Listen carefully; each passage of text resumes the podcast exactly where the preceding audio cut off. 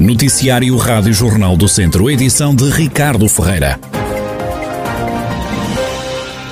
Por causa do aumento de casos Covid-19, foram adiados vários eventos que iam decorrer em Viseu no âmbito do programa Verão na Cidade de Jardim. Os concertos de Samuel Uria, Tilhão e Vírgula, que estavam agendados para os próximos dias na Zona da Sé, foram alguns dos espetáculos que foram adiados. Para além da suspensão de atividades, a autarquia decidiu reforçar a fiscalização, o policiamento e as ações de acompanhamento em zonas e atividades consideradas críticas no âmbito de um plano concertado com as forças de segurança. São medidas tornadas eh, públicas depois da última reunião da Proteção Civil Municipal, que ontem eh, aconteceu para eh, fazer face ao aumento de casos de Covid-19 no Conselho. Em Viseu, a taxa de incidência do novo coronavírus ronda já as 140 infecções por 100 mil habitantes, o que quer dizer que o Conselho vai entrar já hoje em situação de alerta. Na última semana, no município, foram registados mais 87 casos de Covid-19. No fim de semana, em Viseu, vai manter-se a realização dos Jardins Efêmeros. A diretora do festival, que termina a 11 de julho, Sandra Oliveira, diz que não recebeu qualquer orientação para suspender as atividades. Para garantir a segurança durante os nove dias de Jardins Efêmeros, vai estar disponível uma carrinha para testar toda a gente que chega ao evento. Estamos a trabalhar mais ainda apertada do que as, as normas que a Direção-Geral de Saúde nos indicou, portanto estamos a cumprir mais do que aquilo que nos pediram e inclusivamente vamos ter uma, um médico uh, 24-7 durante todo, todo o período dos Jardins Efêmeros e uma carrinha diária para testar toda a equipa todos os artistas, aliás, todos os artistas que vêm internacionais já têm certificado digital, ainda assim vão fazer os testes PCR e não os testes rápidos. Todos os dias vamos ter uma carrinha onde vão testar de 48 em 48 horas toda a equipa, portanto, um, ehm, o parque também vai estar eh, isolado para ter a maior segurança Sandra Oliveira, a responsável dos Jardins Efêmeros, festival multidisciplinar de arte que acontece em Viseu já a partir do próximo sábado, vai decorrer até o dia 11 de julho. Há mais uma pessoa internada com Covid-19 no centro hospitalar Tondela Viseu. São nesta altura cinco os doentes no hospital com o novo coronavírus. Estão todos em enfermaria. Os cuidados intensivos dedicados à Covid estão agora vazios. A partir desta quinta-feira é proibida a utilização de palhinhas, copos, pratos ou talheres de plástico não reutilizável na restauração. A medida vai trazer mais problemas ao setor. É o que entende Jorge Loureiro, presidente da delegação de Viseu da Aresp, Associação de Hotelaria, Restauração e Similares de Portugal. Tem um problema que a restauração bem dispensava numa altura em que está mergulhada num conjunto de dificuldades de rentabilidade dos seus negócios. E por isso era dispensável numa altura destas, e nós sinalizamos exatamente isso, para que houvesse tempo para, para a aplicação desta diretiva, que vem criar uma dificuldade acrescida neste, neste momento. Jorge Loureiro acrescenta que a indústria hoteleira não tem grandes alternativas para fazer cumprir a diretiva comunitária. A sua aplicação não é uma coisa fácil, porque a própria eh, substituição daquilo que são as várias componentes que passam a não ser possíveis de ser utilizados, os tais pratos, garfos, embalagens em plástico para outros materiais, a própria indústria ainda não tem essa oferta estabilizada para que os restaurantes possam fazer a sua aquisição. A juntar a estas duas questões, há também uma outra terceira questão que tem a ver com a estocagem que muitos dos operadores de restauração, nomeadamente na área do takeaway, têm em armazém porque não os escoaram nos últimos meses em razão de terem estado ou encerrados ou baixíssimas atividades. Jorge Loureiro, presidente da Delegação de Viseu da Associação de Hotelaria, Restauração e Similares de Portugal, sobre a eliminação de descartáveis de plástico do setor. A partir de hoje passa a ser proibido o uso de plásticos de utilização única. A Comissão de Utentes contra as Portagens na A23, A24 e A25 vai avançar com o um processo judicial contra o Governo em causa a cobrança de tarifas nestas vias. O porta-voz da Comissão, Francisco Almeida, justifica este recurso à Justiça. Está em preparação a apresentação de uma ação popular no Tribunal contra o Governo pela cobrança de portagens na autostrada.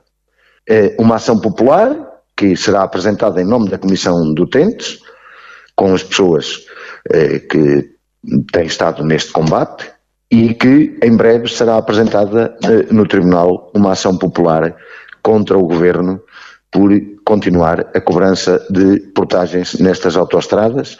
Não há alternativa, por um lado. Por outro lado, as velocidades permitidas não são de autoestrada, são de uma outra coisa qualquer e, portanto, não devia haver lugar à cobrança de portagem. Francisco Almeida, porta-voz da Comissão de Utentes contra as Portagens na A23, A24 e A25, que está contra a cobrança de tarifas nas antigas SECUT.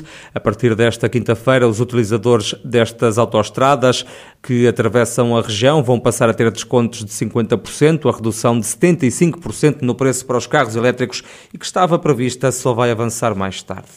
O período mais crítico de combate aos incêndios florestais arranca também esta quinta-feira. É a chamada fase 4 do dispositivo nacional para enfrentar eh, os fogos, que acontece de 1 de julho até 30 de setembro, ou seja, no final do verão. Neste período vão estar mobilizados só na região mais de 800 operacionais, como dá conta o Comandante Operacional Distrital de Viseu, Miguel Ângelo David. Até 30 de setembro vamos ter um incremento gradual no número de equipas, sendo que durante o período crítico vamos até 838 operacionais em termos de equipas e dispositivo terrestre.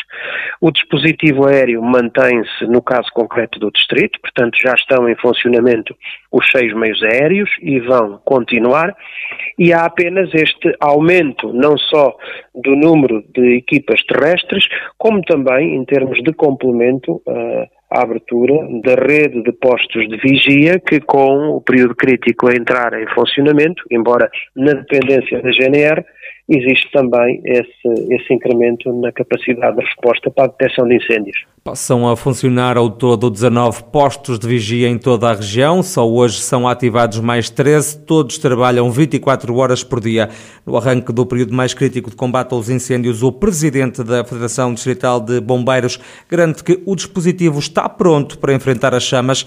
Guilherme Almeida não esconde, no entanto, o receio face à vegetação existente nas matas. Começa a fase, fase considerada mais crítica ao nível do, do, dos incêndios rurais. Face isso, as equipas também vão ser reforçadas.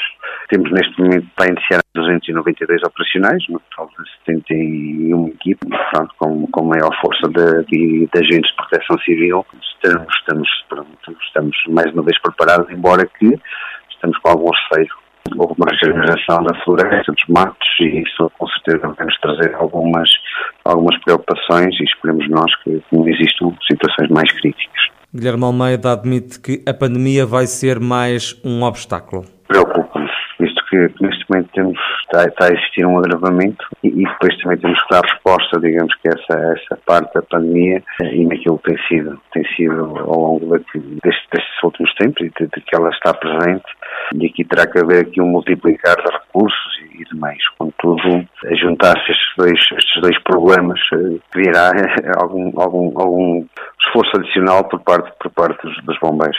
Estamos cá e estamos preparados para, para piores cenários, tanto ao nível dos incêndios como ao nível da, da pandemia. Fica a garantia de Guilherme Almeida, presidente da Federação de Bombeiros do Distrito de Viseu. Por tráfico de droga, um homem de 33 anos foi detido no Conselho de Sinfãs.